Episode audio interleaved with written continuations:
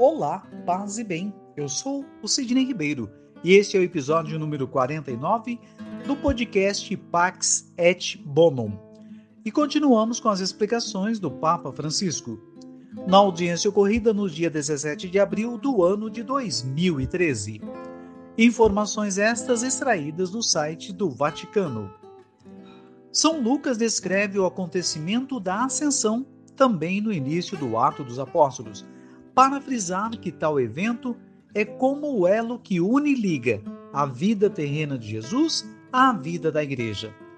Aqui São Lucas refere-se também à nuvem que subtrai Jesus à vista dos discípulos, os quais permanecem a contemplar Cristo, que sobe para junto de Deus.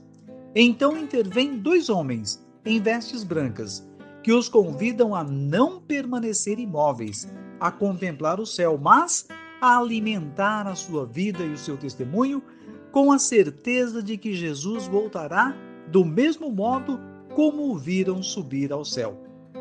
É precisamente o convite a começar a partir da contemplação do senhorio de Cristo, a fim de receber dele a força para anunciar e testemunhar o Evangelho na vida de todos os dias. Contemplar e agir, ora et labora, ensina São Bento.